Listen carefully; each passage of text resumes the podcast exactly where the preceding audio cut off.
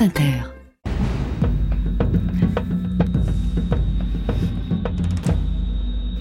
Les lumières se sont baissées, la tension est à son comble. Faut-il protéger les adolescents de tous les religieux qui traînent sur TikTok? Et pour répondre à cette question, nous sommes avec Père Mathieu Jasseron, 1,2 million de followers sur TikTok, c'est beaucoup, et auteur du livre Les histoires de cœur d'un jeune curé.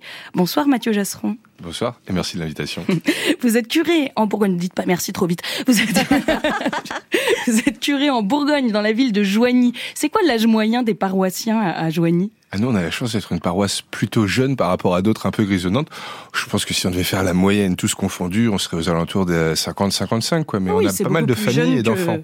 C'est à peu près l'audience de, de, France Inter. Ah bah Est-ce que ça vous permet de retrouver euh, votre présence sur TikTok, ce qu'avaient les prêtres avant, un petit peu, c'est-à-dire euh, beaucoup d'attention et d'influence ben, je crois que de 2000 ans de tradition, l'Église a toujours cherché à utiliser les moyens de son époque pour faire connaître ce qui la transcende. Et donc, il fut un temps où c'était l'art, l'architecture, etc. Et aujourd'hui, on a cet outil génial de la vidéo et des réseaux. Et donc, ce que faisaient mes confrères il y a 200, 300, 400 ans, de partir comme ça à l'autre bout du monde en caravelle, apprendre une nouvelle culture et tout, ben moi, je peux le faire depuis mon bureau et rejoindre les questions des gens. Missionnaire, donc, depuis votre bureau. Père Mathieu, je vais vous laisser répondre à la question qui fâche tout de suite. Faut-il protéger les adolescents de tous les religieux? Qui traînent sur TikTok bah, J'espère bien. Il faut protéger nos jeunes. Il faut protéger tout le monde, mais particulièrement les plus jeunes, les plus vulnérables. Et, et j'ai trouvé votre question vraiment super intéressante. Je l'ai découverte un peu en amont parce que parce que je crois, je me demandais, mais comment faire pour le coup? Vu que c'est si nécessaire de prendre soin des plus petits, plus fragiles, il me semble que on pourrait viser la censure, bien sûr, brider ceux qui nous paraissent pas correspondre, mais où est-ce que s'arrête la censure C'est toujours la grande question quand on commence à mettre le doigt dedans. Et il me semble que peut-être la chose qui, en tout cas, moi, m'a manqué plus jeune, et je doute que aujourd'hui on l'enseigne plus aux petits, c'est des éléments un peu de de discernement et d'interprétation. Peut-être à connaître un peu mieux la rhétorique, l'éloquence et la communication en général pour comprendre. Mais là, il nous assène des arguments d'autorité euh, de façon un petit peu rapide, des fois très simpliste pour pas dire fallacieuse.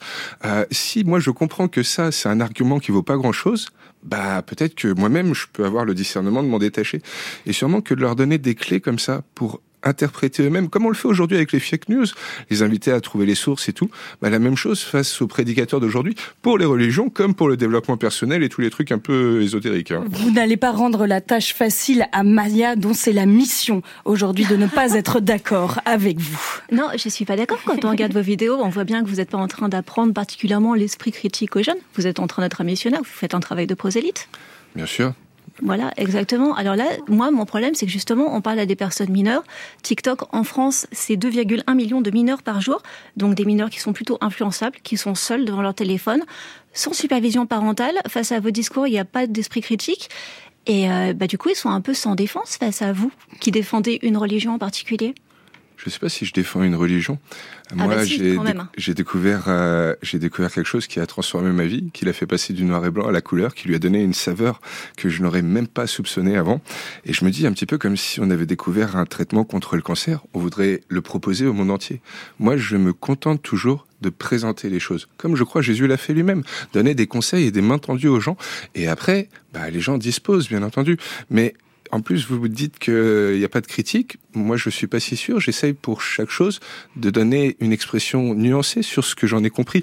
Et ma grande force à moi, c'est d'être en même temps curé, en même temps que je suis sur les réseaux. C'est-à-dire que quand je parle de l'euthanasie, de l'avortement, de toutes les questions très difficiles à porter, j'ai des expériences humaines qui m'ont été confiées. Et donc, j'ai la chance d'avoir un prisme beaucoup plus nuancé que d'autres qui arrivent dogmatiquement. Mais des fois, c'est pas du tout nuancé. Par exemple, on voit bien que vous cherchez à ramener les jeunes à la fois en présentant la vie qui n'est pas la vôtre comme nulle. Et ça, vraiment, c'est dans votre bouquin. Vous dites, moi, ma vie, elle est sublime, alors que si on n'est pas dans la religion, eh ben, tout ce qu'on a à faire, c'est gagner de l'argent pour partir aux Canaries et regarder Netflix le soir. C'est dans votre bouquin. Et j'ai jamais dit que c'était nul, c'est ce que j'ai fait pendant quelques temps, et moi j'ai trouvé énormément bah si, Vous, vous dites, voilà, si vous me rejoignez pas dans la foi, eh ben, votre vie, elle aura aucun sens. C'est dur de dire ça à des jeunes influençables. un, procès d'interprétation. Il n'y a, nulle part écrit ça, texto. Et non, moi, je, je, dis en l'occurrence que j'avais la chance d'avoir une magnifique vie avant. Mon premier livre s'appelait d'ailleurs Croire, ça sert à rien, parce que je pense qu'il y a plein de gens qui sont très heureux sans avoir la foi. Mais d'avoir la foi, de croire, ça change tout. Et moi, c'est ce que j'ai expérimenté. J'avais une vie géniale avant, en haute définition, mais en noir et blanc. Et un jour, j'ai découvert ce que c'est qu'une vie en couleur. Et la vie en couleur, pour moi, elle se résume en une chose. Bien sûr, il y a cette confiance de croire qu'il n'est pas loin, Dieu. Mais c'est surtout avant tout une chose, c'est changer le regard. Aujourd'hui, on est toujours centré sur nous-mêmes, sur nos peurs, sur notre désir de confort. Si on le centre sur l'autre, si on comprend que la plus grande joie sur la terre, c'est de donner de la joie à l'autre, ça change. Vous n'avez pas peur de créer une religion pique-nique avec des petites vidéos comme ça, toutes petites, où finalement vous, débitez la foi en petits morceaux digestes? Vous n'avez pas peur finalement de trahir la cause que vous défendez? C'est intéressant, je trouve, comme porte d'entrée que vous offrez. Moi, il me semblait que justement, je la donnais à goûter à ceux qui n'y avaient encore jamais goûté. C'est la première dose de la drogue, c'est ça? Ah bah d'une certaine façon, mais si c'est une addiction qui transforme votre vie en mieux, moi, c'est tout ce que je vous souhaite, Maya. Est-ce que si vous étiez imam, ça se passerait de la même manière? Ben, Je l'espère bien. Je suis pas complètement on voit Madame Liman, Liman Kaina, de vouloir faire la comment elle s'appelle déjà Je me souviens plus son nom de famille. Une super imam, femme, et je crois qu'elle a une liberté d'expression et un ton qui est superbe et qui fait beaucoup de bien entendre. Parce que là encore, on me dit. Merci. Elle n'est pas, elle n'est pas dans une verticalité de l'argumentaire, mais elle est dans une proposition argumentée. Et ça, ça change tout. Et c'est ce qui fait qu'on peut se rejoindre tous, quelle que soit notre foi, notre tradition, si on essaye de le réfléchir ensemble et de se rendre compte que c'est dans l'intelligence collective qu'on va sortir grandi. Un objet, lorsqu'on le regarde, vous et moi, on ne voit pas la même chose forcément. Et sûrement que la vérité, c'est ni vous ni moi qui l'avons, mais dans le dialogue de tous nos points d'observation, de perception. Sauf que la religion, elle dit toujours c'est nous qui avons la vérité. Bah, Jésus se présente comme le chemin, la vérité, la vie, mais comment nous, les hommes, pourrions-nous dire qu'on a circonscrit toute la vérité depuis notre regard et notre compréhension? Moi, en tout cas, je ne m'y hasarderai pas. Alors, est-ce qu'il faut protéger les adolescents de tous les religieux qui traînent sur TikTok? Si je vous entends bien, Père Mathieu, de toute façon, il faut protéger les adolescents et peut-être leur apprendre un peu d'esprit critique avant de les laisser passer du temps sur TikTok. Euh, Marine, un résumé? Bah oui, faut-il protéger les adolescents de tous les religieux qui traînent sur TikTok? Moi, j'ai pas tellement d'avis. En revanche, la question que je me pose, c'est faut-il protéger les religieux qui traînent sur TikTok de Maya? T'étais en forme, Maya. En vrai, vous savez, elle est fâchée, mais elle a pas TikTok. Hein. Je l'ai vu ce matin essayer de se connecter à MySpace. Ça a pas fonctionner. Au contraire, j'ai beaucoup aimé ces questions, je les trouve très pertinentes et je pense qu'elles sont le reflet de ce que pensent nombre de nos contemporains.